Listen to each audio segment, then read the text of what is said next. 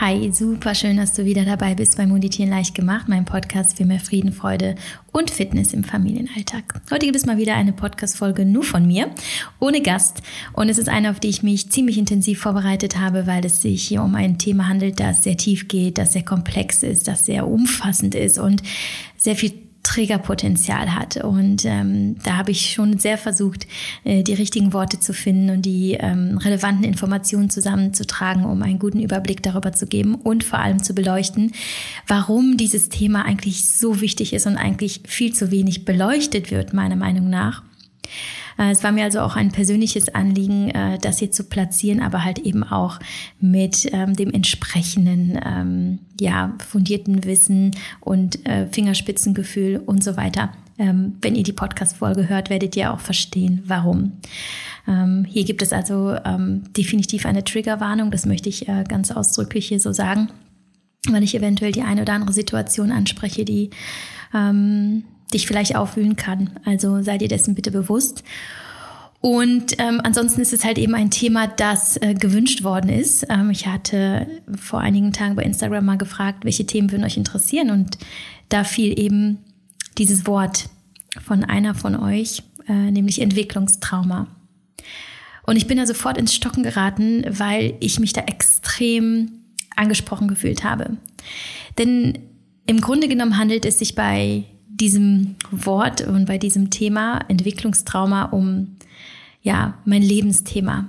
Aber ich habe es nie so benannt. Ich habe zum Beispiel im Grunde genommen über meine über mein Entwicklungstrauma in Bis es wehtut geschrieben, viel darüber gesprochen, aber nie das Thema Entwicklungstrauma wirklich ähm, hier diskutiert. Und das möchte ich unbedingt nachholen, weil ich glaube, dass es ähm, etwas ist, das uns alle betrifft, äh, zumindest wirklich die meisten von uns.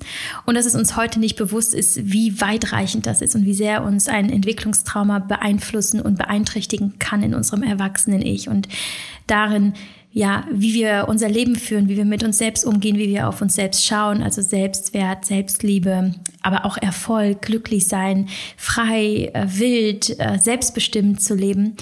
Ähm, das werde ich aber in dieser Podcast-Folge, wenn du denn dran bleibst, auf jeden Fall ziemlich detailliert beleuchten und ähm, nicht nur darüber sprechen, was ist ein Entwicklungstrauma und was sind mögliche Ursachen eines Entwicklungstraumatas oder Entwicklungstraumata, ähm, sondern auch, wie entstehen sie, wie gehen wir damit um, was sind mögliche Heilungswege, ähm, was war mein Heilungsweg, wie habe ich mich geheilt von meinem Entwicklungstrauma und wieso ein Entwicklungstrauma ähm, immer auch Teil der Reise zu uns selbst sein sollte. Gerade wenn wir einen äh, Mühe haben, zum Beispiel die, die Selbstliebe zu uns zu erwecken und zu spüren. Und ähm, ja, ich lade dich dazu ein, ähm, zuzuhören und vor allem mir nach der Podcast-Folge deine Gedanken mitzuteilen, sie mir gerne bei Instagram zu schicken oder per E-Mail. Oder mh, mm, ja, mich auch gerne und meine Podcast-Folge und meinen Podcast zu bewerten bei iTunes. Ansonsten, äh, ja, ich würde sagen, wir starten jetzt und ähm, ich wünsche dir ganz viel Freude und vor allem ganz viele Erkenntnisse und ganz viel Fühlen. Ähm, am Ende der Podcast-Folge wirst du wissen, was ich damit meine.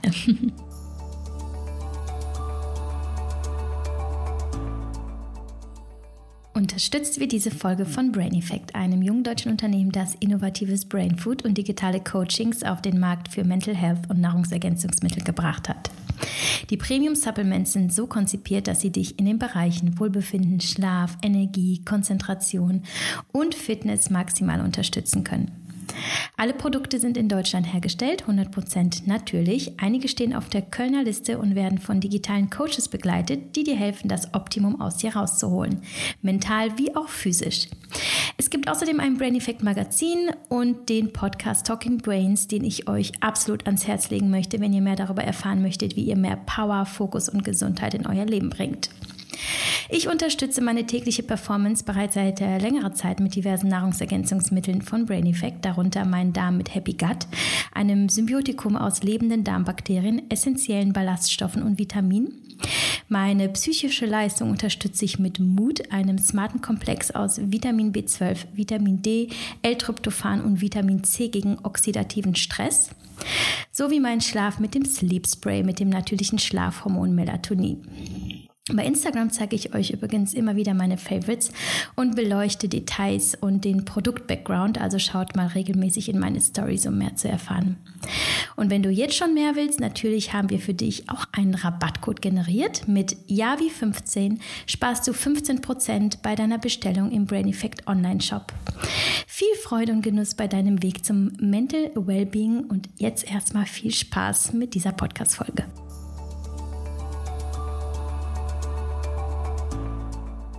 Ja, wie ich in der Einleitung schon gesagt habe, ist äh, das Thema Entwicklungstrauma also ein Wunsch aus euren Reihen und gleichzeitig äh, wirklich die Erinnerung daran, wie wichtig es ist, eben über dieses Thema zu sprechen, das irgendwie meiner Meinung nach irgendwie so ein blinder Fleck ist. Ähm, in ja, dem Umgang mit dem Thema zum Beispiel Selbstliebe oder wie finde ich mein Glück. Und das sind im Grunde genommen auch Fragen, äh, die ihr auch gestellt habt und wo ich fest, festgestellt habe, die gehören irgendwie alle zu diesem Thema dazu. Also zum Beispiel kam auch in, in dieser Fragerunde ähm, Thema auf, wie, wie lerne ich mich selbst zu lieben? Wie kann ich wirklich frei und selbstbestimmt leben? Wieso kann ich keine Nähe und keine Liebe zulassen? Oder auch ich habe Ängste und ich werde sie nicht los. Was sind deine Tipps? Und immer wieder komme ich dahin zurück, dass vieles, vieles verwurzelt ist in unseren ja, äh, frühesten Kindheitsprägungen.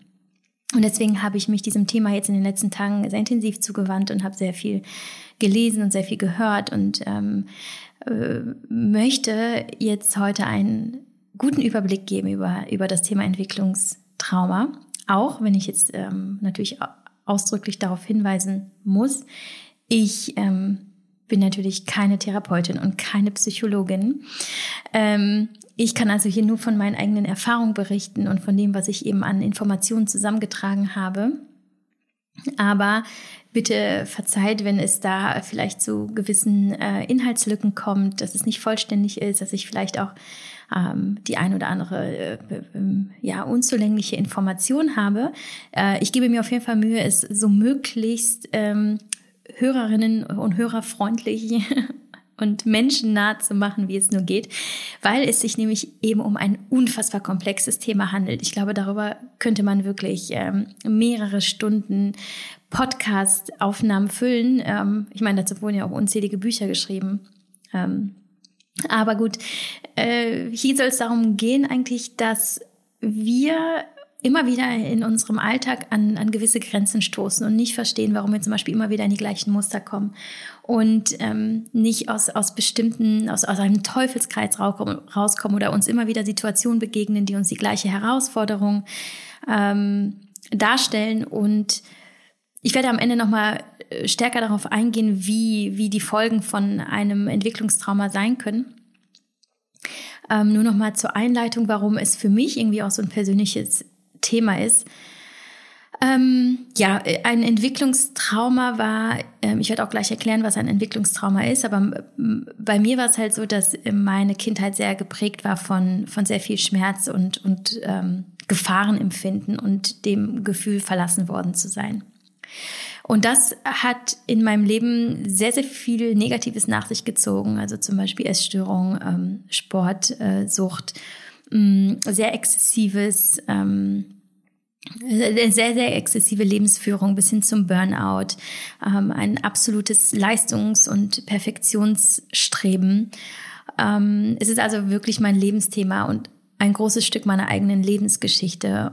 Und das übrigens noch heute sehr präsent ist in meiner Rolle als Mutter und meinem Bemühen, meine Kinder wirklich zu sehen und in ihren Bedürfnissen zu unterstützen, damit sie eben kein Entwicklungstrauma erleben, falls das überhaupt möglich ist. Denn die meisten Therapeuten und Psychologen, ähm, deren Artikel ich gelesen habe, sagen, dass wohl alle Menschen in irgendeiner Form ein Entwicklungstrauma haben. Bevor ich erkläre, was ein Entwicklungstrauma überhaupt ist, ist halt hier nochmal ganz wichtig für mich, ähm, nochmal den Hinweis zu geben, ich bin also keine Therapeutin oder Psychologin und ähm, bitte euch da äh, zu verstehen, dass es hier wirklich nur um, um ähm, ja, eine Wiedergabe von Informationen und meinen Erfahrungen, meinen Gedanken ist.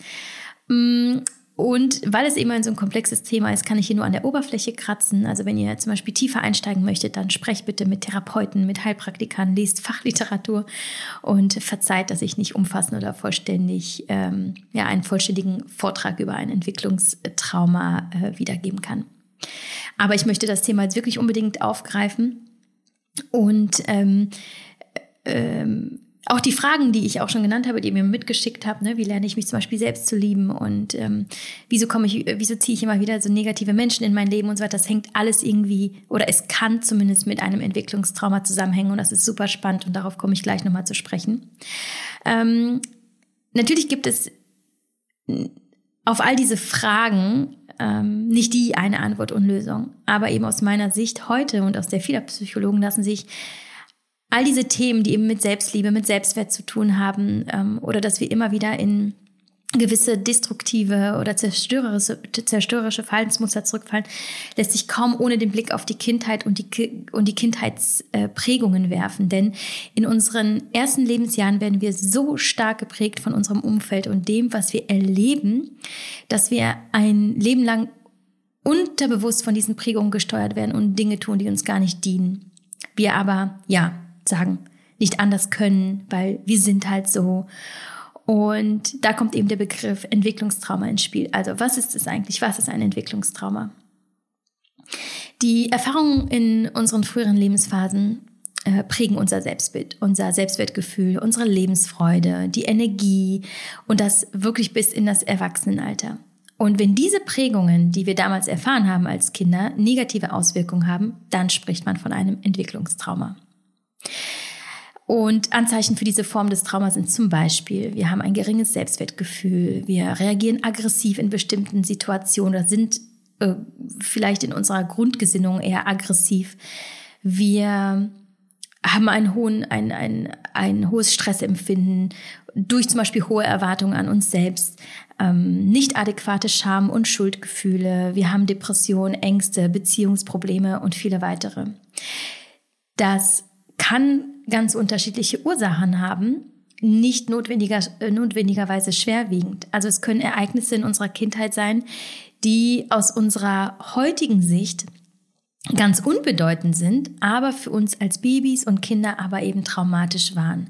Traumatisch insbesondere dann, wenn es sich regelmäßig wiederholt hat, wie in etwa, wir wurden als Kind oft alleine gelassen, wir wurden ähm, als Baby schreien gelassen. Also das sind im Grunde genommen Situationen, in denen wir feststellen mussten, da ist eine Gefahr, ich bin allein und keiner hilft mir und meine Gefühle sind gerade nicht okay, sie werden abgelehnt. Denn dann schlussfolgern wir, ich werde abgelehnt. Und was der Körper dann macht, eben in diesen Gefahrensituationen, die wir wahrnehmen als, als Babys und Kinder, äh, zu seinem eigenen Schutz entwickelt er Abwehrmechanismen. Und normalerweise reagiert der Körper bei Gefahr mit Ausschüttung von Adrenalin, dem Fluchthormon, also rein evolutionsbiologisch. Ihr kennt das Bild. Mm, der Säbelzahntiger, der uns jagt, äh, der Körper ist also so konzipiert, dass er in diesem Moment ähm, Adrenalin ausstößt, damit wir schnell reagieren können, schnell flüchten, schnell rennen können. Das ist also quasi unser Fluchthormon, ähm, der uns, äh, das uns schützt und, und äh, die Gefahr abwenden möchte. Bei Babys ist es aber so, Babys können ja nicht wegrennen. Ihr Überleben hängt zu 100 Prozent von den Eltern ab. Und wenn dieses ähm, und wenn diese, diese das Kind allein lassen mit ihren Ängsten und ihren Bedürfnissen nach Nähe, nach Liebe, ähm, in diesen Momenten der Gefahr, und das ist zum Beispiel so ein Moment, wenn das Kind schreit und schreit und Mama und Papa kommen nicht und lassen das Baby liegen und das Baby spürt, okay, ich ist eine Gefahr, aber ich bin damit alleine, dann versucht der kleine Körper sich irgendwie selbst zu schützen und zu retten, aber dann eben nicht mit Flucht, sondern mit Erstarren. Und dieser Erstarrungsmechanismus ist ähm, insofern so toxisch und tückisch, weil er diese äh, dieses Stressempfinden speichert im Körper. Es kann nicht abgebaut werden. Der Stress kann nicht abgebaut werden. Und die Folge davon ist, der Stresspegel bleibt chronisch. Er wird in uns gespeichert. Und das ist nämlich so unfassbar interessant. Also die Selbstkonzepte und die Selbstbilder, die wir ähm, damals entwickelt haben und die bis heute vorherrschen, sind nicht lediglich auf der gedanklichen Ebene gespeichert, sondern auch tatsächlich im Körper. also im Nervensystem und in den Emotionen. Äh, deshalb scheinen diese Selbstbilder so etwas wie ja unsere individuelle Persönlichkeit zu sein, unser Naturell zu sein. Ähm, das ist so spannend. Also wir gehen davon aus, wir sind halt so. Es ist, wir sind halt diese, keine Ahnung, diese völlig äh, geladene, ähm, eher aggressive Persönlichkeit und so weiter.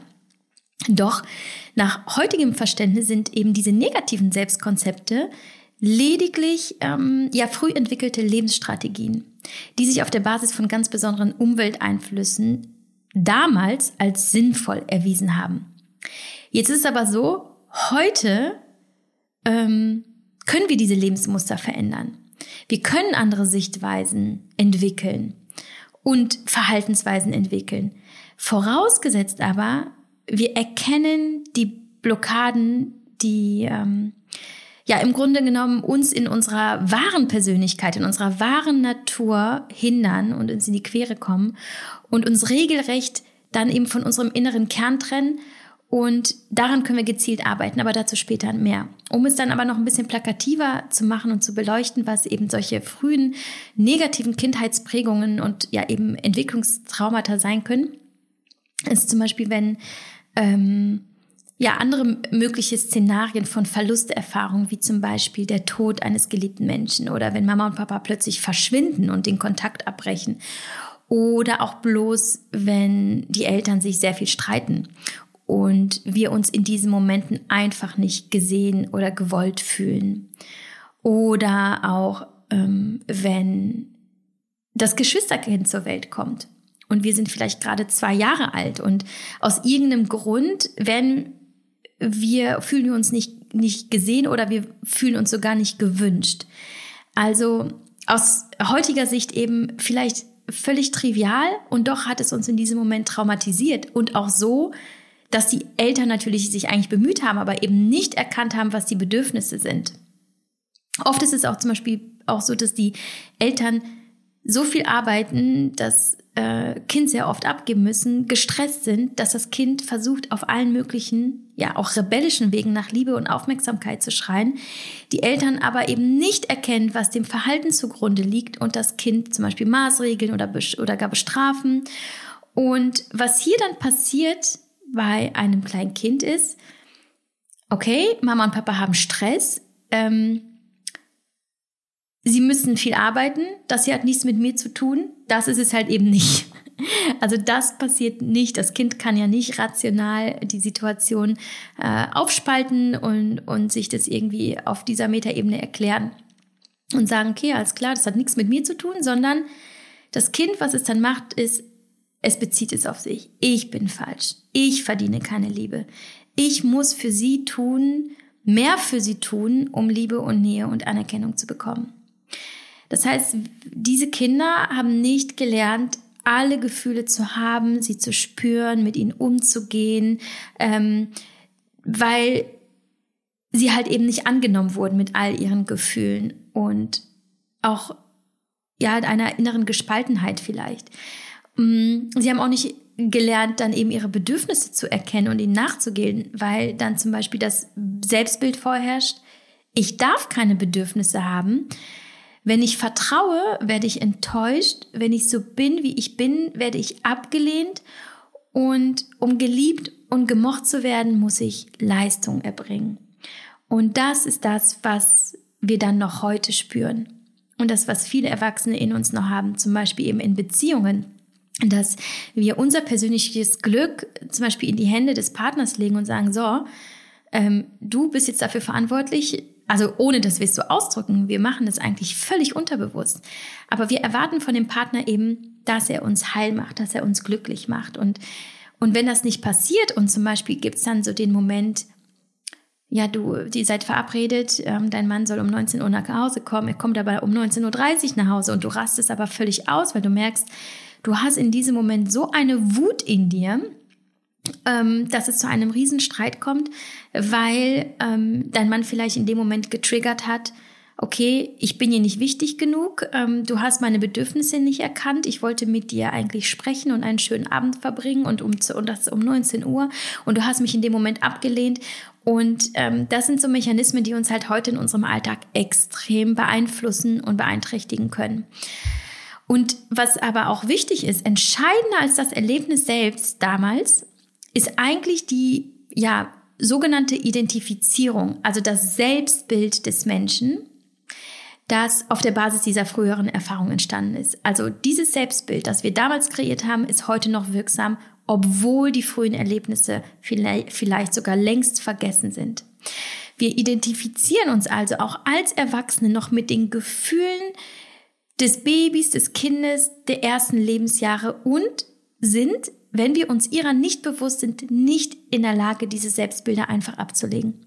Weil wir eben immer noch in dieser Spannung sind, in diesem hocherregten Stresszustand, der ja tatsächlich körperlich gespeichert ist und nicht abgebaut ist. Und das ist auch tatsächlich teilweise sehr stark körperlich spürbar, ja, eben, wenn du merkst, du wirst getriggert, also du weißt in dem Moment vielleicht gar nicht, dass du getriggert wirst, sondern deine Situation ähm, wühlt dich auf und du spürst es förmlich, indem dein Puls hochschießt, indem dir heiß wird, indem du, in dein, dein Herz krass klopft und ähm, du im Grunde genommen diese, diese gespeicherte Information wieder abrufst und in dich wieder in dieser Gefahrensituation siehst und eben aber nicht handelst als, äh, ich sag mal, erwachsener Mensch ähm, mit dem vollen, reifen Bewusstsein, dass das jetzt heute nichts mit dem Ereignis damals zu tun hat, sondern du bist dann sofort in diesem verletzten Kind und das auch ohne, dass du es weißt. Es ist ähm, ein ähm, ja ziemlich faszinierendes Phänomen eigentlich, wenn auch sehr tragisch. Und ähm, ja, also wir werden also immer wieder getriggert von Situationen heute, die rational gesehen einfach keine Gefahr bedeuten. Wir sie aber als solche deuten und zum Beispiel wütend oder gekränkt reagieren oder ähm, nicht nur eben im Umgang mit anderen, sondern wir stellen uns immer wieder selbst in Frage oder wir versuchen die Kontrolle zu haben in unserem Leben ständig oder wir setzen uns in allem unfassbar stark unter Druck, ob jetzt im Job, im, in, im Lebensbereich Beziehung oder Gesundheit ähm, oder auch zu Hause, indem wir immer wieder alles neu optimieren und ähm, dass wir uns zum Beispiel permanent anstrengen und deshalb eine Tendenz zur Selbstüberforderung haben. Und Selbstannahme und Selbstbehauptung fallen unfassbar schwer und ähm, wir sind auch leicht emotional verletzbar. Ja, weil der Grund ist halt, wir haben damals als Kinder nicht gelernt, selbstbestimmt und frei zu sein in unserem Denken, weil wir das Gefühl von Sicherheit und der kompletten Annahme durch die, die Menschen, die, auf die wir ja so, so sehr angewiesen waren, nicht erfahren haben. Und wir gehen unbewusst noch heute davon aus, dass es so ist. Und deshalb haben viele entwicklungstraumatisierte Schwierigkeiten wirklich unabhängig zu sein von äußeren Faktoren wie etwa bestimmten Ereignissen, von materiellem und vor allem von Menschen. Und ähm, die Blockaden aufzulösen, die uns daran hindern, mit uns selbst in Zufriedenheit, in Harmonie, Ausgeglichenheit und Vertrauen, Liebe und natürlich auch Resilienz zu leben und uns einfach komplett anzunehmen. Das Entwicklungstrauma kann sogar so weit reichen, dass unser Denken und Handeln von Angst bestimmt wird und uns unter anderem daran hindert, unser Leben wirklich auszukosten. Also viele Entwicklungstraumatisierte haben auch eine sehr starke Angsttendenz in vielen Situationen und trauen sich einfach vieles nicht zu machen. Ihr kennt vielleicht das, das ähm, ich weiß nicht, vielleicht hören ja jetzt gerade auch ähm, einige Eltern zu, ganz bestimmt. Und ähm, ich hatte mal ein ganz interessantes Gespräch mit einer Erzieherin, die ähm, mir so ein bisschen erzählt hat von den äh, Beobachten, Beobachtungen, die sie macht, dass sie sagt halt, einige Kinder sind halt völlig eingeschüchtert und trauen sich noch nicht mal zu klettern und loszugehen, klammern an der Mama. Mm, und dann gibt's Kinder, die einfach losgehen in die Welt und noch nicht mal sich noch nicht mal umdrehen nach der nach der Mama oder nach einem Erzieher, sondern sie machen ihre Erfahrungen und sie toben sich aus und sie sind so frei von Angst. Und das kann sehr stark damit zusammenhängen, dass die Kinder in voller Liebe und Annahme und Vertrauen sind. Und das war so schön, weil das damals für mich so ein unfassbar, unfassbarer Schlüsselmoment war und mir so ein bisschen gezeigt hat, dass ich vielleicht auf dem richtigen Weg bin, weil ich, äh, weil meine Kinder halt eben so sind. Ich habe immer mich gefragt, okay, haben wir einfach keine Bindung? Wieso können die so gut ohne mich? Und wieso trauen die sich so viel? Und wieso sind das so einfach so wilde, ja, instinktive Kerle? Bis ich dann halt eben äh, erfahren habe und gehört und auch gelesen habe, dass Kinder, die sich so entwickeln, eigentlich vor allem in vollem Vertrauen sind zu sich selbst und zum Leben, weil sie das so gelernt haben. Und das ist gar nicht so selbstverständlich, denn ähm, Entwicklungstraumata äh, sind vererbbar. Also es ist, ich komme da später nochmal drauf zu sprechen, es ist so, dass wir teilweise die Traumata unserer Eltern übernehmen, weil sie gespeichert werden. Es ist einfach ein so spannendes Thema.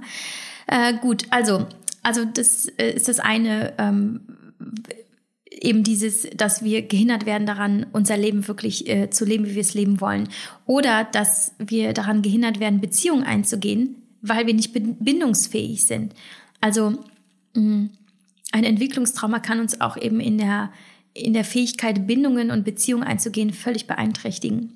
Oder dass wir auch kaum Nähe zulassen können und das nicht mal nur zwischen ähm, dem Partner und uns selbst, sondern auch ähm, in der Öffentlichkeit zum Beispiel, ähm, in, in, in Räumen oder ähm, dass wir da sehr auf Distanz gehen und, und es eben überhaupt nicht gut können, in einer Gruppe zu sein oder dass wir mit Krisen kaum oder gar nicht umgehen können. Ja, also das ist schon, schon das kleinste Problem in uns, einfach so eine, eine unfassbare ähm, Zerrissenheit auslöst und uns unfassbar stresst.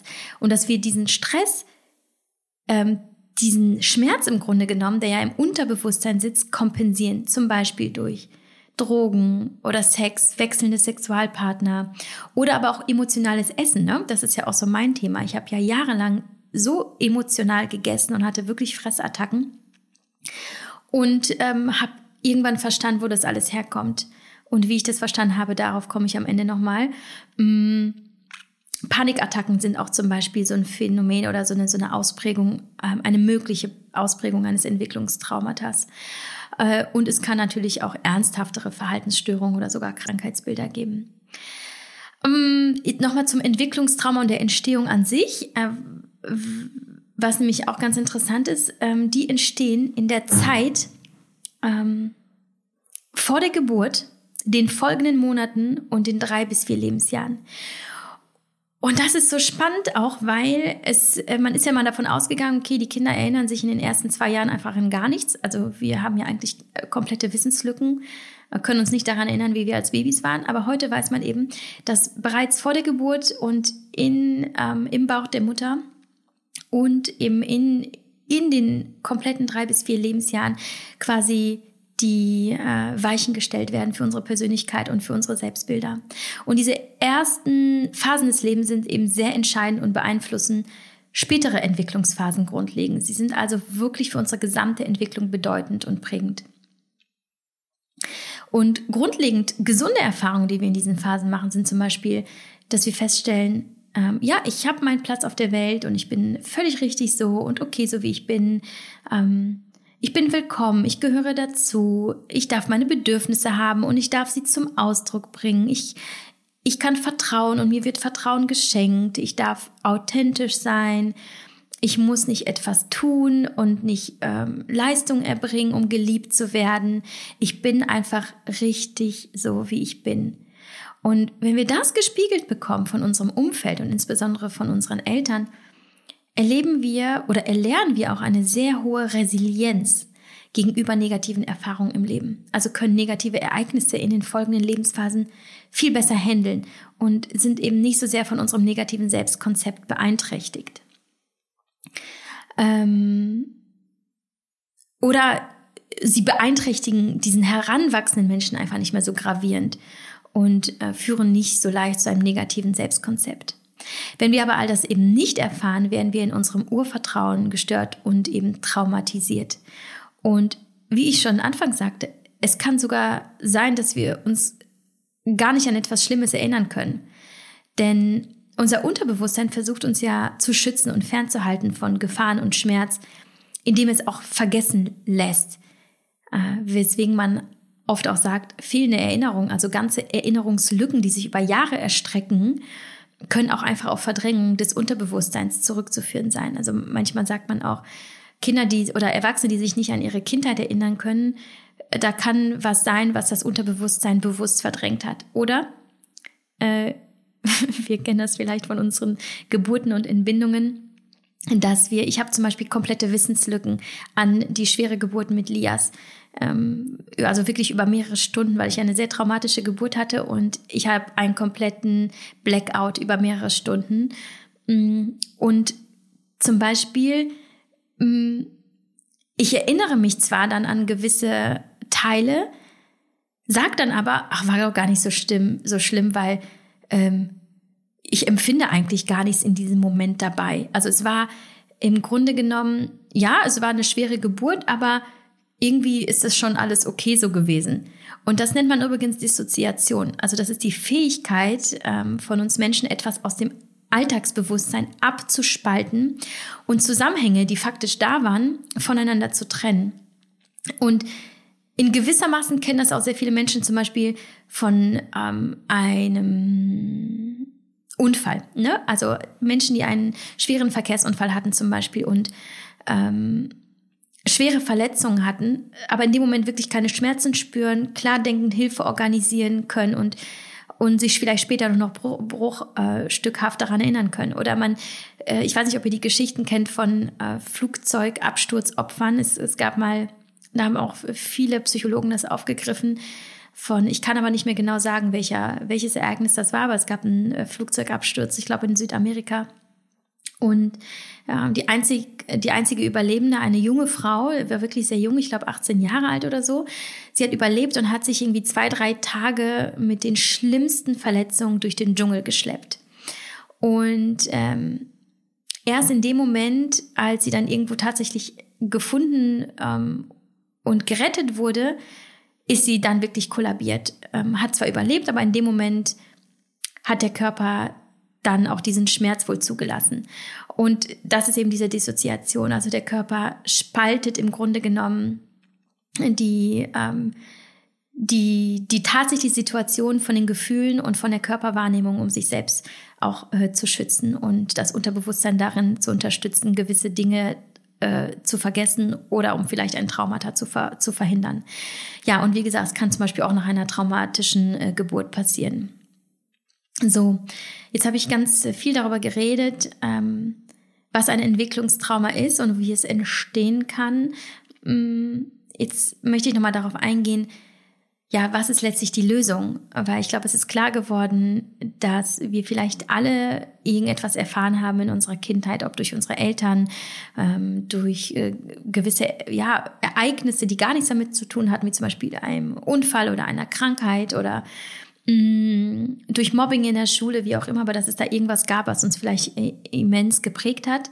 Die Frage ist aber vor allem heute, wie können wir das wieder auflösen? Und es gibt natürlich äh, therapeutische Wege, diese Traumata zu erkennen und die Blockaden vor allem aufzulösen. Und je nachdem, wie stark die Ausprägungen sind, ja, und wie sehr sie uns einschränken, sollte eine Therapie auf jeden Fall in Erwägung gezogen werden.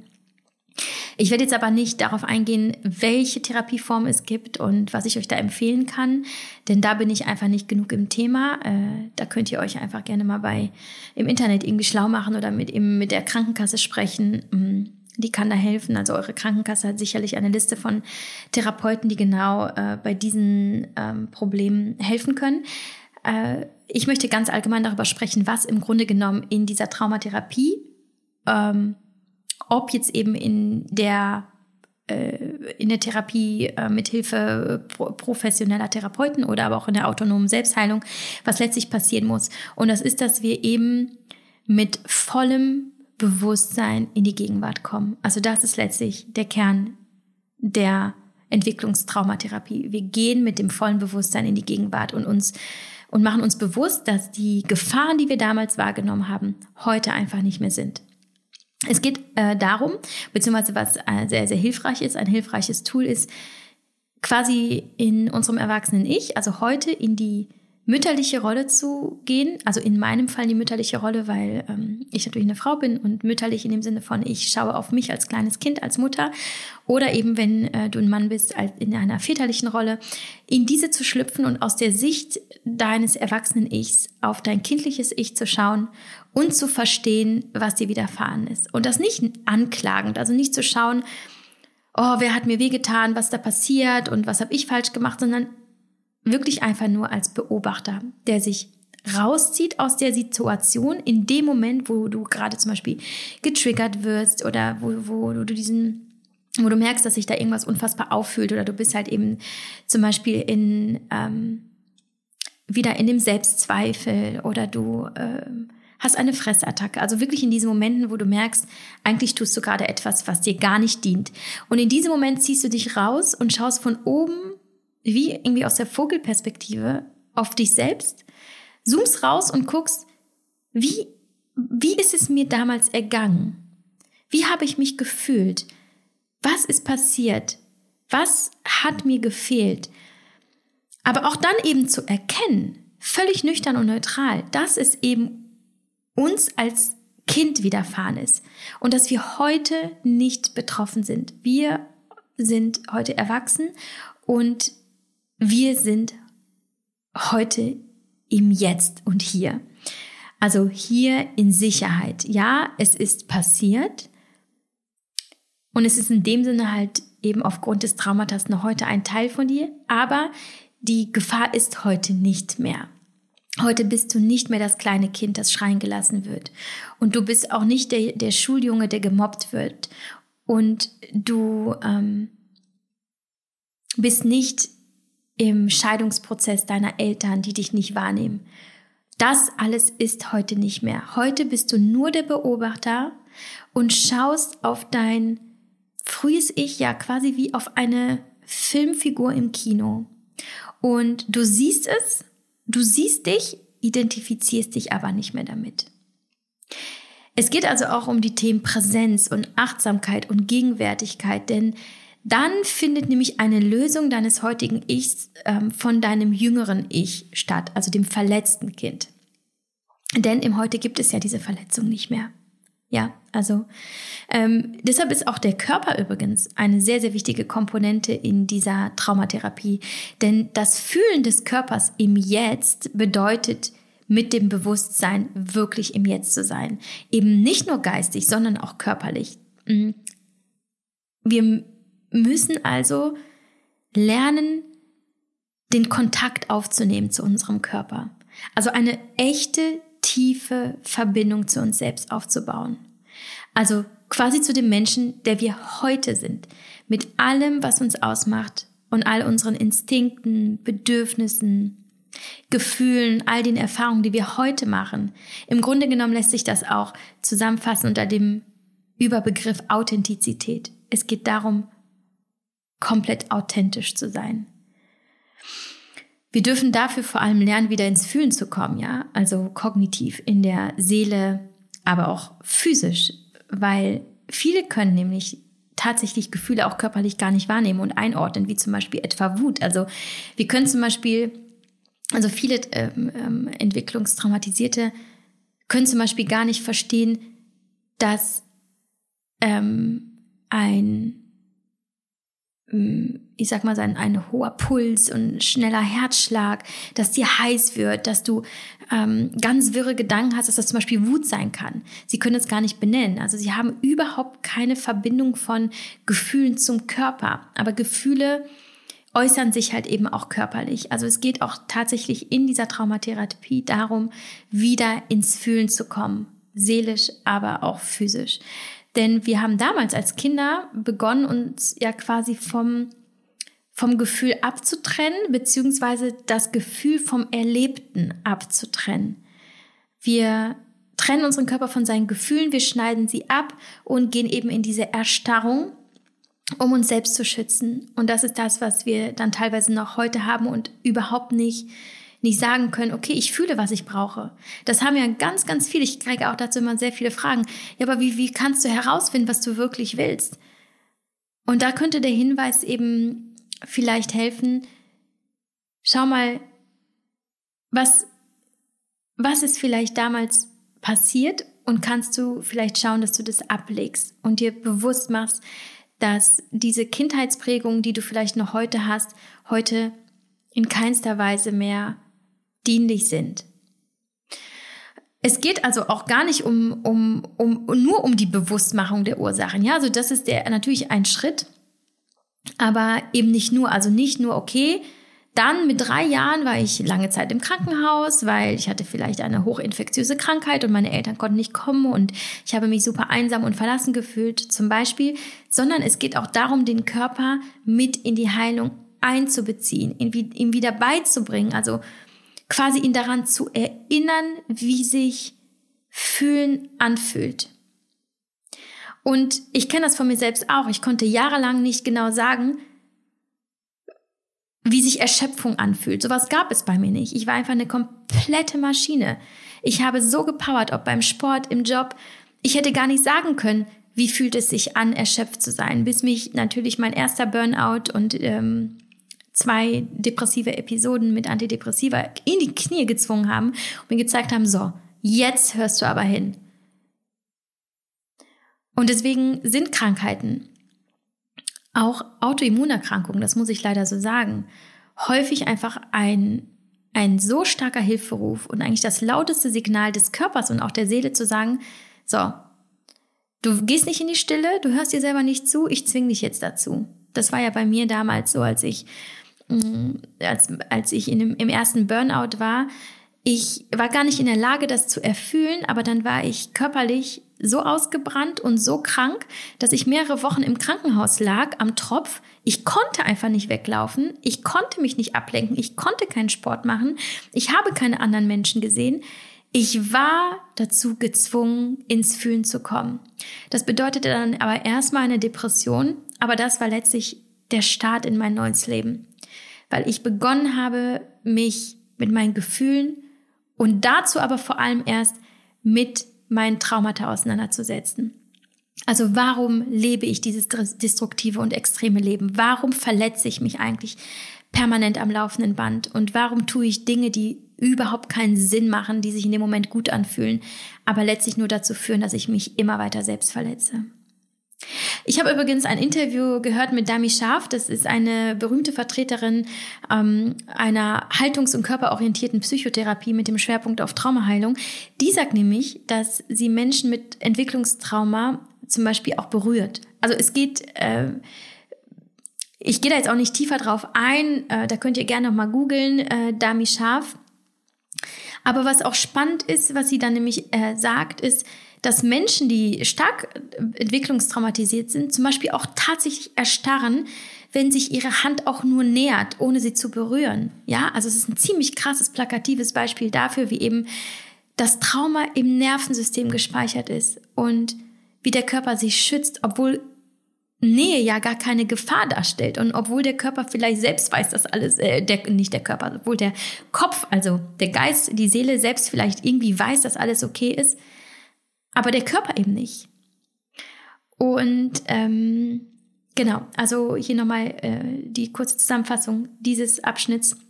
Es geht nicht nur um die Ursachenfindung und des Bewusstmachens dafür, was ist mir widerfahren und was hat mir gefehlt, sondern auch ähm, das Körperliche, also die körperliche Ebene. Ähm, zu lernen, Gefühle wahrzunehmen, sie einordnen zu können, sie äh, äh tatsächlich lokal am Körper wahrnehmen zu können, hineinzuspüren und ähm, das auch alles einfach zuzulassen. Ja, also die Verbindung zu sich selbst wiederherzustellen. Ganz wichtig ist auch einfach, das im Grunde genommen essentiell lernen, sich selbst anzunehmen. Lernen, sich nicht mehr anzupassen, sondern für sich einzustehen und zu erkennen, an mir ist nichts falsch. Ich darf alles sein, alles haben, alle Gefühle vereinen. Also prinzipiell geht es auch darum, die eigene Wahrheit wiederzufinden und seinem Herzen zu folgen. Also was ist unter all den Schichten, die wir uns selbst aufgetragen haben, um uns zu schützen oder die uns aufgetragen wurden, die wir aufgetragen bekommen haben von unseren Eltern, von unseren Freunden, von äh, ja, Familie im äh, weiteren Sinne. Mh, mm, und bewusst machen, ja, was hat mir gefehlt? Was war nicht in Ordnung? Was hätte ich gebraucht? Und dann dafür losgehen und sich erlauben, loszulegen und sich das endlich zu holen, weil wir sind nun mal hier auf dieser Erde, um uns, um diese unglaubliche Erfahrung der, der emotionalen, tiefen Reise zu machen, zu, zu lieben, zu fühlen. Dafür sind wir ja Menschen. Ja, wir sind ja nicht als Insekten auf die Welt gekommen oder als Fische oder so. Wir sind Menschen. Das gehört einfach dazu. Und weil uns das vielleicht als Kinder nicht erlaubt war, dürfen wir nicht davon ausgehen, dass es heute nicht erlaubt ist. Im Gegenteil. Wir sind so komplex und so vielschichtig und das gehört alles dazu. Ich glaube nicht, dass sie, das ist jetzt so ein bisschen, ja, holistischer, ist auch in Ordnung so, ähm, vielleicht ein bisschen spirituell, aber ich, ach, vielleicht auch einfach biologisch. Also ich glaube, die, die Natur, vielleicht wird der eine oder andere auch sagen, der liebe Gott, der überlegt sich ja nicht so ein, so ein hochintelligentes Wesen, wie wir es sind, und packt irgendwas in uns rein, was eigentlich falsch ist. Weißt du, was ich meine? Also, das hat schon all seine Gründe. Ängste haben Gründe, Zweifel haben Gründe, ähm, ähm, Rückenschmerzen haben Gründe, ähm, Traurigkeit hat seine Gründe. Alles ist, hat eine Daseinsberechtigung, weil alles gehört eben zu uns, als dürfen wir lernen anzunehmen. Es braucht aber auch eine gewisse Regulierung des Nervensystems, also quasi ähm, ein Ventil zu schaffen, damit all diese Energie, negative Energie, die wir gespeichert haben als Kinder, auch abfließen kann. Und wir lernen Situationen, die uns zu triggern, anders zu bewerten, anders auf sie zu reagieren. Und das geht eben nur, wenn wir wissen, uns bewusst machen, wo kommt das her, was sind eigentlich unsere Seelenwunden, was sitzt so tief, um es dann mit einem neuen Bewusstsein auf rationaler und auch emotionaler und auch körperlicher Ebene aufzulösen und uns in dem Moment von der, von den destruktiven Gedanken zu trennen.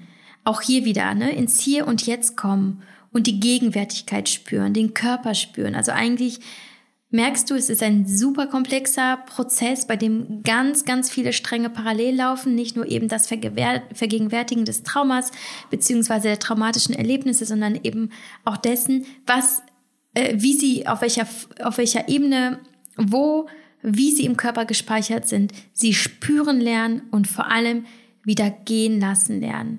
Und es geht gar nicht darum, die frühen Geschehnisse so bis zum Erbrechen durchzukauen, aufzuarbeiten. Es geht nicht darum, Anklage zu erheben, Schuldzuweisung und all sowas.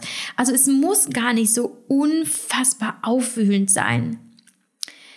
Ähm, es geht wirklich nur um ein, ja, im Grunde genommen geht es darum, sich daran zu erinnern, sich zu erinnern daran, wer wir wirklich sind und dass wir als perfekte, vollständige, liebenswerte Wesen auf die Welt gekommen sind und an uns einfach nichts falsch ist.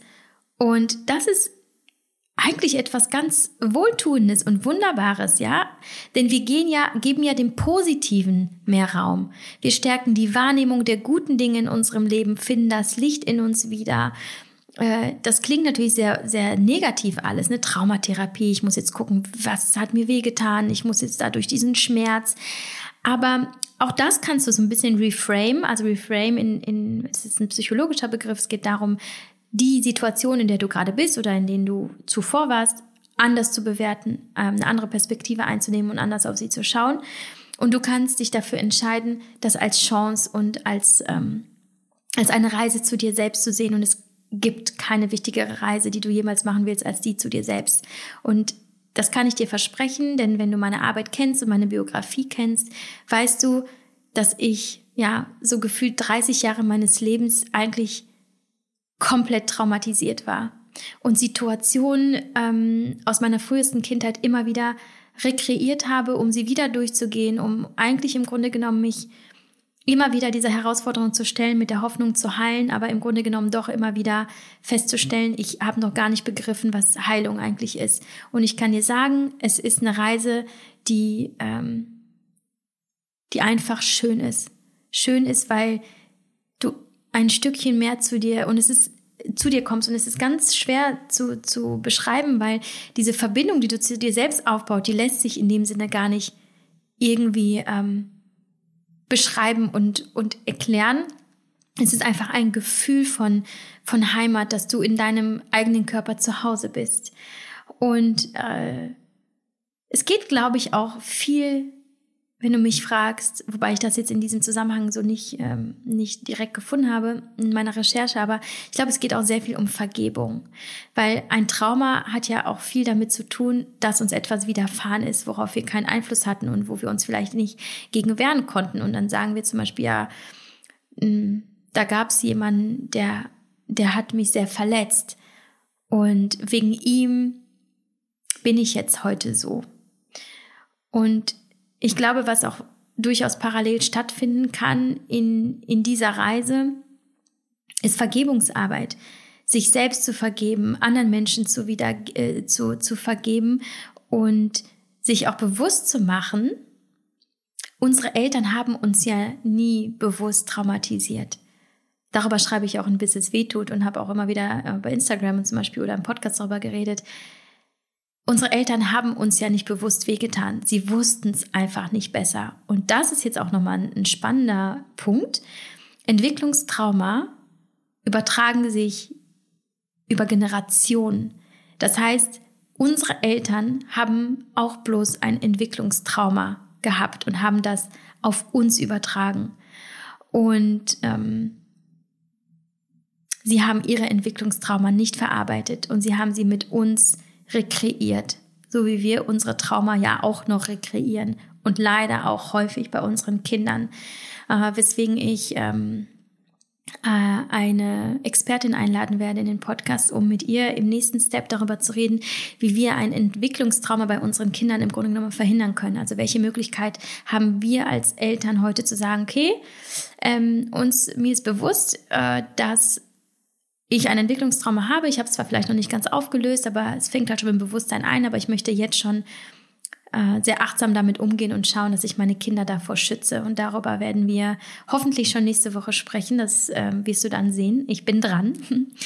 genau, also ne, es geht nicht um, um, um die Anklage, es geht uh, viel um Vergebung und eigentlich um, um im Grunde genommen um die Abspaltung deines heutigen Ichs von dem kindlichen Ich, nicht in dem Sinne von, es gehört nicht zu mir, weil es gehört zu dir, sondern dass du dich nicht mehr mit den Gefühlen, die du damals erlebt hast, identifizierst. Weil es ist, wie gesagt, nicht das Ereignis selbst, das uns traumatisiert. Es ist im Grunde genommen das Gefühl, das wir in diesem Moment gespeichert haben und das wir bis heute gespeichert haben. Und dieses Gefühl darfst du wieder loslassen und dich für eine neue Identität entscheiden. Ich habe immer wieder bei Instagram davon gesprochen, das möchte ich hier nur mal äh, gerade einbringen, weil das, glaube ich, ganz gut passt, dass ich emotional unabhängig bin. Und daraufhin kamen sehr viele schockierte Fragen, etwa wie, wie ist das möglich? Das ist doch total kalt. Wie baust du denn dann überhaupt Bindungen auf, wenn du emotional unabhängig bist? Ich möchte das mal ganz kurz erklären. Also für Menschen, die nicht gelernt haben, ihre Gefühle zu fühlen, zu regulieren, ähm, sich mit sich selbst zu verbinden, mag das in der Tat total erschreckend sein. Wäre es für mich nämlich vor circa zehn Jahren auch noch gewesen, weil da war ich auch noch zu 100 Prozent von allem im Außen abhängig. Weil ich halt eben ein Entwicklungstrauma habe, was damit zusammenhängt, dass ich mich nicht gesehen und nicht geliebt gefühlt habe, als, ähm, als Kind oft alleine gelassen wurde. Ich hatte viele Verlusterfahrungen und ähm, in, insofern, ich habe nicht im Innern geheilt und habe mich von diesen Ereignissen und Gefühlen gelöst, sondern ich habe immer versucht von außen ja diese diese Liebe zu bekommen, weil ich sie in mir drin im Grunde genommen abgekappt habe. Ja, ich habe dieses Gefühl von Liebe von mir selber abgespaltet, um mich selbst zu schützen.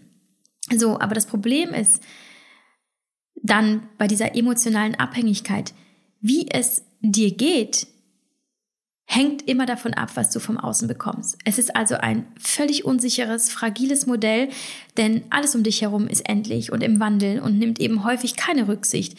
Äh, ist ja klar. Also was bleibt und was du hast und immer nur haben wirst, das bist du allein. Die Aufgabe ist also in meinen Augen, Bindungen aufzubauen zu bauen und Liebe zu leben. Und das tue ich mit jeder Faser meines Körpers, aber trotzdem nicht zu erwarten, dass wir von außen geheilt und beschützt und geliebt werden, weil wir damit garantiert ins Leere laufen und abstürzen, früher oder später. Ich habe also durchaus wunderbare Beziehungen. Ich halte mich sogar für einen ziemlich intensiv liebenden Menschen, aber ich habe keine Erwartung. Also ich gehe da rein, in welche Beziehung auch immer, äh, muss ja auch keine Liebesbeziehung sein. Und ich gebe alles, was ich kann und nehme alles, was ich bekomme, aber ich bin komplett frei von du musst und wir müssen und von Interpretation, von Spielchen und davon äh, zum Beispiel jemandem die Aufgabe zu geben äh, oder die, Auf, die Verantwortung aufzuerlegen, sich um mich zu kümmern. Also ich übernehme die volle Verantwortung für mein Leben, meine Gefühle, meine Handlungen. Und das durfte ich halt erlernen in den letzten Jahren. Ne? Und das ist nichts anderes als die Basis ja, der Selbstliebe, der Selbstannahme, des Selbstwerts, des, des Vertrauens in mich selbst, nämlich ich bin genug, ich bin gut so wie ich bin, ich habe alles in mir, was ich brauche, ich ähm, muss nichts, was ich nicht möchte. Ich muss nichts leisten, um geliebt zu werden. Ich muss mich nicht verstellen, um angenommen zu werden. Ich bin ich, ich bin genau richtig so und ich brauche niemanden vom Außen, der mir das gibt, was ich eigentlich längst in mir habe, aber irgendwie begraben habe unter all dem Schmerz. Aber um da hinzukommen, ist eben dieser Weg zum inneren Kind essentiell. Also die eigene Vergangenheit aufarbeiten, nicht eben in dem Sinne von auffühlen, jeden Schmerz durchgehen, sondern vielmehr verstehen, was war und vor allem, was heute nicht mehr ist. Also wir sind nicht unsere Vergangenheit. Wir sind heute hier und wir dürfen uns erlauben, uns wieder daran zu erinnern, wer wir sind, was wir brauchen und wie sich all die Gefühle anfühlen, die wir in uns haben, ohne sie wegzudrücken. Denn wenn wir das tun, gehen sie nicht weg. Gehen sie nicht weg. Es hat, es hat Gründe, warum Gefühle aufpoppen. Wenn du sie wegdrückst, gehen sie vielleicht in irgendeine Ecke deines äh, Unterbewusstseins oder auch irgendwo im, in den Körper und warten, bis sie dann wieder hochpoppen können. Und sie kommen dann immer und immer wieder und du kommst wieder immer, immer wieder an den Punkt, dass du merkst, verdammt, immer wieder komme ich an, an, diese, an diese gleiche Herausforderung, irgendwie kriege ich sie nicht gelöst. Mhm. Also drück sie nicht weg, lass sie zu und lass, lass diese Energie einfach fließen. Ähm, ich möchte auch noch kurz darüber sprechen, was jetzt letztlich mein Weg war. Denn es gibt ja sehr viele Wege zur Heilung des inneren Kindes und eines Entwicklungstraumas. Ich persönlich habe einige Therapien gemacht in meinen Zwanzigern, also Körperreisen, Familienaufstellung, Ergo, Verhaltenstherapien, äh, die mir aber vor allem dabei geholfen haben zu verstehen, dass ich noch sehr in meinem Schattenkind bin und einfach unendlich verletzt und traumatisiert. Hypnose habe ich übrigens auch gemacht. Das äh, war auch eine sehr interessante und auch sehr, sehr, sehr hilfreiche Erfahrung. Aber die wahre Heilung war die der vergangenen Jahre, die ich ganz autodidaktisch gemacht habe. Also nur um das klar zu machen, nochmal, die Therapien waren wichtig, um überhaupt zu erkennen, weil ich ganz lange einfach nicht in, in dem Bewusstsein dafür war, was mir widerfahren ist und ähm, äh, was, in, was in mir wonach schreit, ja. Ähm, aber der wichtigste Prozess war meine eigene Heilung, ähm, die in mir ganz ohne Hilfe von ähm, Therapeuten und Ärzten. Denn ich habe einfach gemerkt, dass, dass eben diese Verbindung zu mir selbst, zu meinem echten Kern, die kann keiner für mich herstellen. Also diese Impulse, diese, diese Erkenntnis dessen, was war, super wichtig, aber dann, was meine eigene Verantwortung, ähm, ja, meinen Kern wieder zu entdecken und zu erforschen und, und auch meine Intuition. Und zwar wenn ich das jetzt so zusammenfassen müsste, wahrscheinlich hauptsächlich durch Entschleunigung. Also raus aus diesem, aus diesem Leben auf der Überholspur, wirklich mal einen Gang runterschalten, mir viel Stille, mir, mir viele Pausen, Yoga, Meditation zu erlauben. Ja, Meditation ist allein auf dieser Ebene so, so heilsam, weil du lernst, alles zu spüren und alles kommen zu lassen, was in dir ist. Nicht wegzulaufen. Du bist in der Stille, du bist in der, in dem Sinne in der Monotonie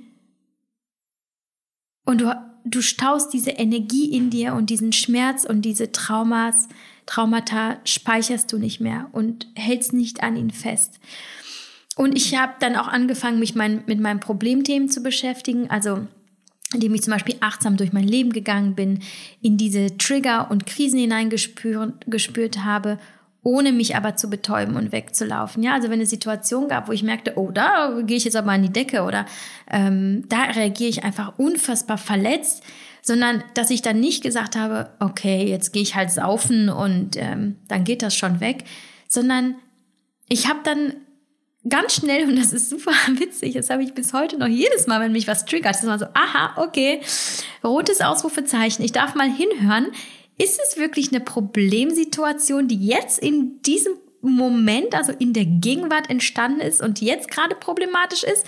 Oder ist das bloß eigentlich irgendwie so ein Flashback in meine Kindheit, wo ich glaube, dass ich alleine gelassen werde? in dieser, in dieser Problemsituation, die ich nicht handeln kann, dass ich, ähm, dass ich vielleicht gerade einfach nur wieder mich an mein Trauma erinnert fühle. Ja, also das sind, das ist total schön eigentlich jetzt mittlerweile zu sehen, dass mir nichts passiert, wenn ich mal hinhorche und mal innehalte. Und so zum Beispiel entstehen heute kaum noch Konflikte eigentlich in meinem Leben. Weil bevor ich jetzt impulsiv reagiere oder sauer reagiere, gehe ich häufig einfach erst in mich und horche mal paar Minuten, manchmal auch Stunden und manchmal auch Tage in mich hinein, bevor ich wirklich zu einem Schluss komme und zu einer Reaktion. Und ich atme es durch und fühle, was ist es, was ist es denn jetzt gerade, was mich so auffühlt. Ähm, und zu, also heute ist es in dem Sinne deutlich sanfter und angenehmer, aber zu Beginn war das nicht immer schön. Also das tat teilweise richtig, richtig weh, diesen Schmerz auszuhalten in dem Moment, also durch den Schmerz zu gehen und mich zu trauen zu spüren, wo er wirklich sitzt, also wo sich dieser Schmerz im Körper befindet und auch wohin mich dieses Gefühl führt, also zu welchen Handlungen es mich bewegt, zum Beispiel zu Fressanfällen. Und das ist ja etwas, was ich, wo ich teilweise sagte, ich, ich kann nicht anders. Es, ich, ich, ich weiß in diesem Moment, das ist nicht gut, was ich gerade mache und es macht gar keinen Sinn. Ich werde mich nach diesen drei Tafeln Schokolade gar nicht besser fühlen. Aber warum kann ich das nicht stoppen? Und da dann wirklich zu sagen, okay, ich halte das jetzt aus. Ich setze mich jetzt hin, spüre, was kommt da gerade hoch und da haben sich Welten eröffnet, die für mich so aufschlussreich einfach waren. Ja, also es war wirklich so, als hätte ich, als hätte ich so den, meinen eigenen Film ähm, abgespielt auf der Leinwand und hätte mein Leben gesehen und hätte verstanden, wo das alles herkommt.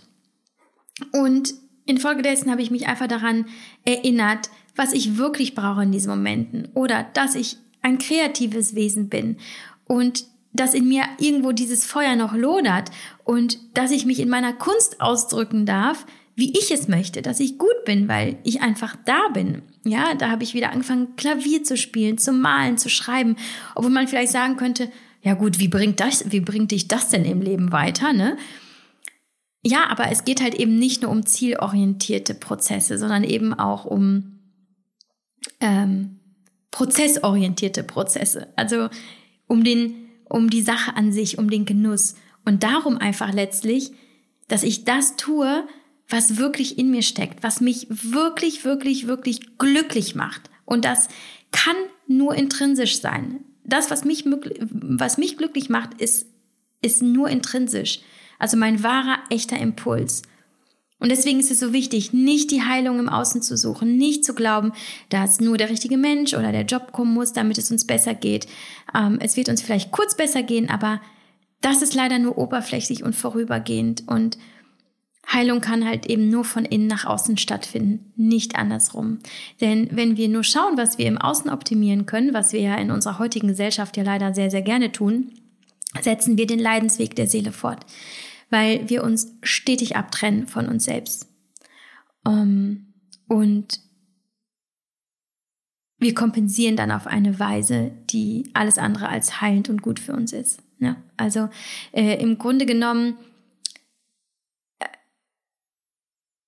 wir, wenn, wenn, wenn man bedenkt, dass wir als Kinder eben angefangen haben, uns von uns selbst abzutrennen und die Verbindung zu uns zu kappen, um diese unfassbar unerträglichen Gefühle nicht wahrzunehmen, ähm, und das bis heute noch gespeichert ist, dann wird unser Nervensystem sich stetig selbst regulieren.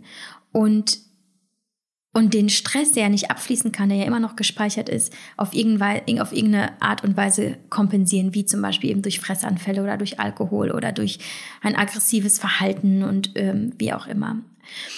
Und ähm, das kann sogar völlig zerstörerisch sein, weil wir uns in der Regel immer wieder in die gleichen Problemsituationen hineinbegeben und das Trauma rekonstruieren, also es wiederholen mit dem eigentlichen Versuch, es dieses Mal aufzulösen und in diesem Moment eigentlich zu heilen, ähm, aber es halt einfach nicht klappt, weil wir nicht verstehen, dass wir das Problem eben nicht auf dieser Ebene lösen können, in diesem Problem selbst, indem wir es bekämpfen und indem wir uns ähm, herunterziehen mit, mit ähm, ja, zerstörerischen Gedanken oder ähm, einem negativen Selbstbild, sondern dass eigentlich eben der Weg ist, von innen heraus äh, uns selbst zuzuhören, uns fühlen zu lernen, körperlich, seelisch.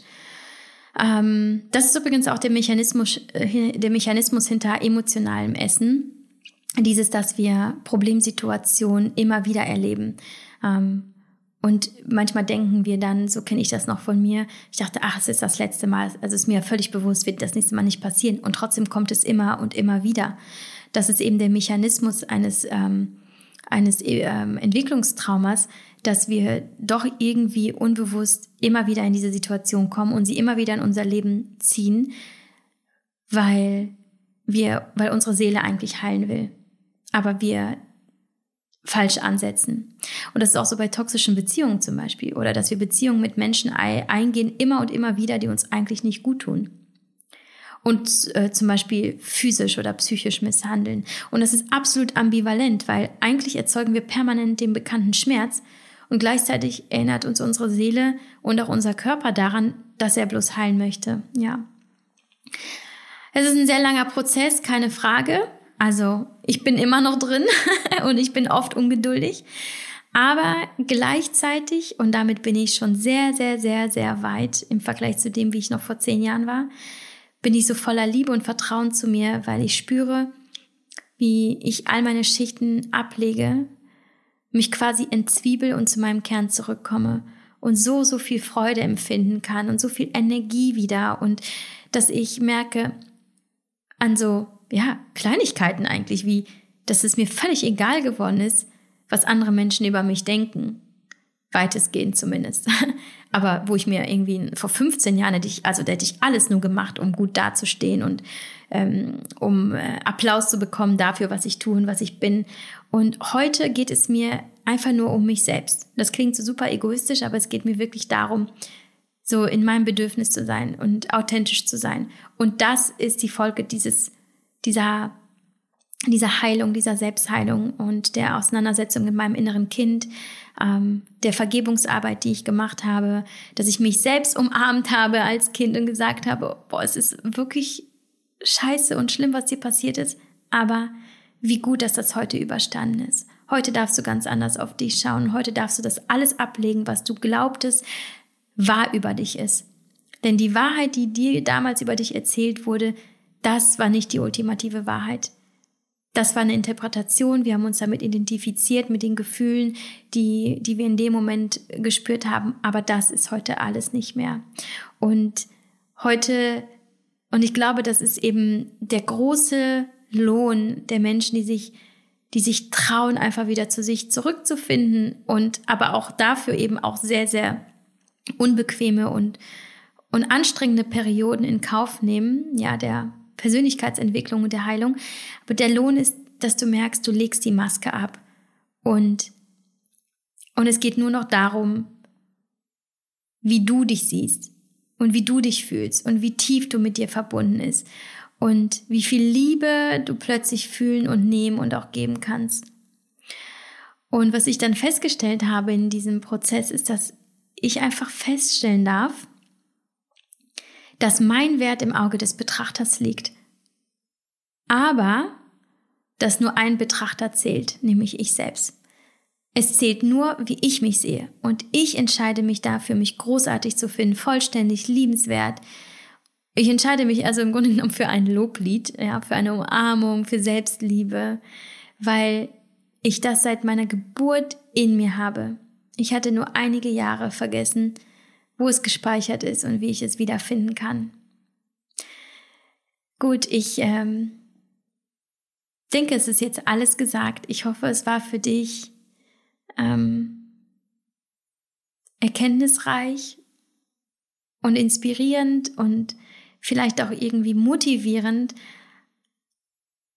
dich mit dir und deinem Leben zu versöhnen und dich dafür zu entscheiden, ab sofort ein Leben in Fülle zu leben, weil das hast du, das hast du längst und es gibt keinen Grund, dich nicht gut und nicht schön und nicht liebenswert zu finden.